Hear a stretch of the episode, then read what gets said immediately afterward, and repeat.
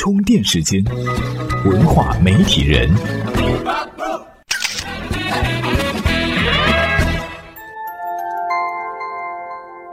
媒体与内容探知世界运行的新规律。大家好，欢迎来到在喜马拉雅 FM 独家播出的文化媒体人。今天呢，我们就来聊一聊腐文化。提起这个词儿呢，大家脑海当中浮现的最多的肯定就是腐女。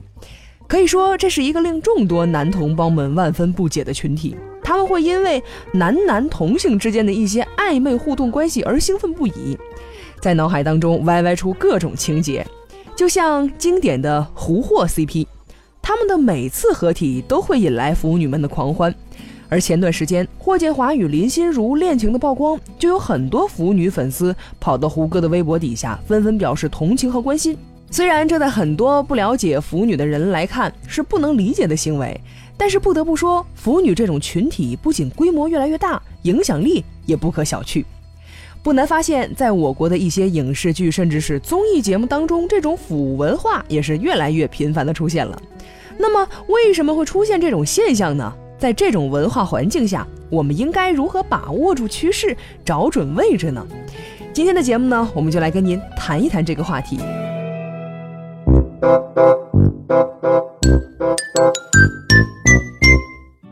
想要摸清这个腐文化，我们就首先得了解一下腐女这个群体是怎么形成的。一方面，在漫长的男尊女卑的时代，女性一直以来是没有表达喜好的权利的。而随着思想文化的开放，男女观念与西方接轨，使得很多女性能够自由地表达想法。不过呢，因为现实的阻碍因素，所以他们就把阵地转移到了隐蔽的二次元，因为在这里，他们可以尽情地表达自己的喜好。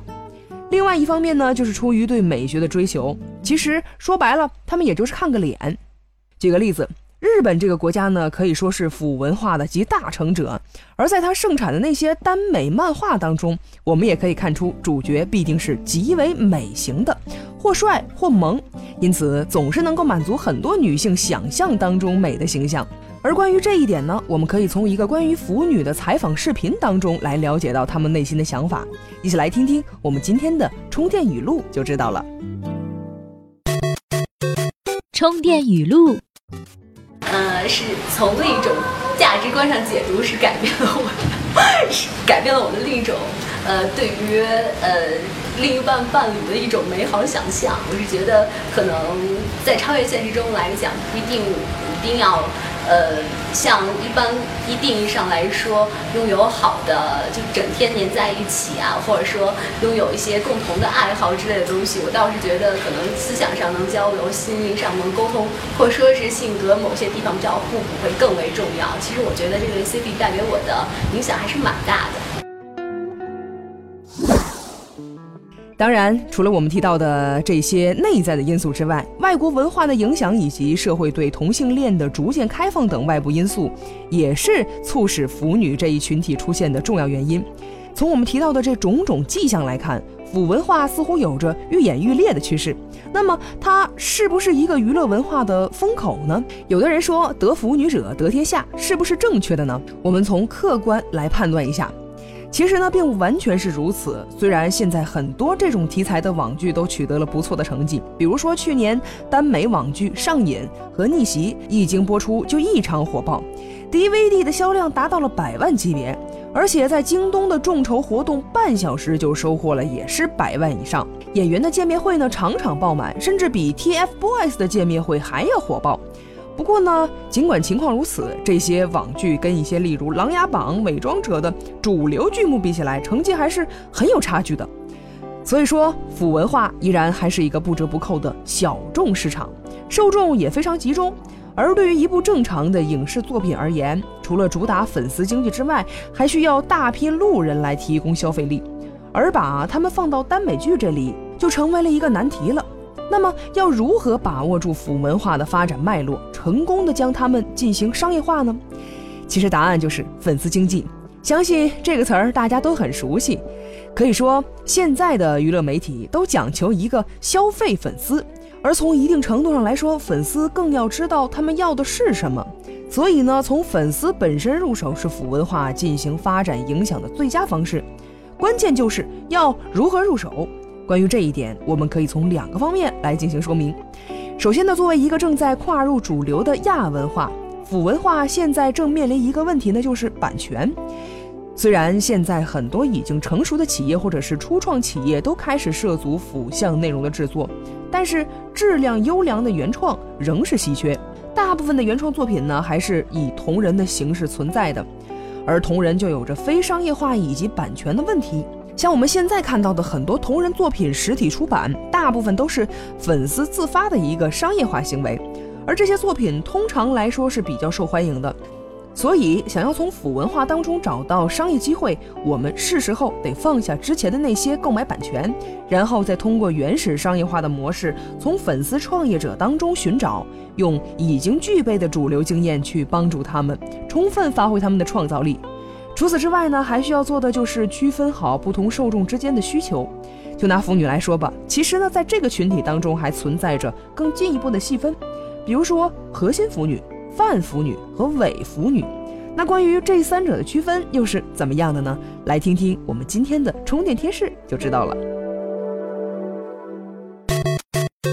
充电贴士：核心腐女、泛腐女和伪腐女的区别，其实就在于她们对腐文化的理解和认识。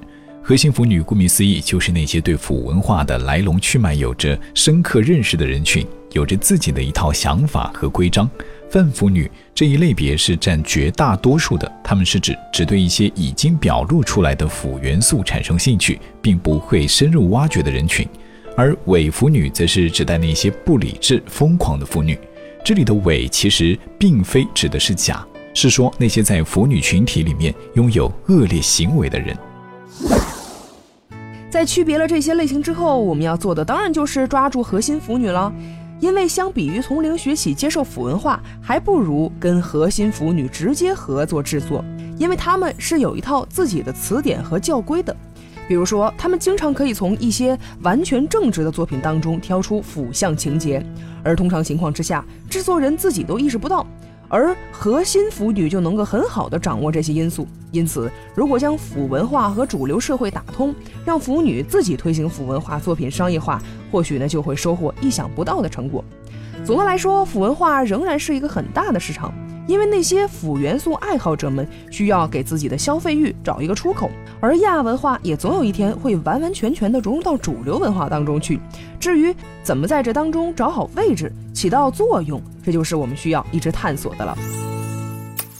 今日关键词：充电时间。今日关键词：腐国。腐国这一称号呢，是中国腐女喊出来的。当然，不是说英国是一个生产男同性恋的国家。而是指这个国家能够充分满足腐女们的需要。著名的 BBC 有四大腐剧，分别是《梅林传奇》《神秘博士》《火炬木小组》，当然还少不了《神探夏洛克》。不过呢，我们知道，并不是只有英国才有这种腐向影视剧，像美国、泰国的国家呢，也并不缺少。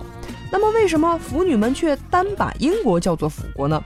关于这个问题，我们今天呢为您提供的文章就为您详细解答了。您在充电时间的微信公众账号中回复“辅国”两个字就能够看到了。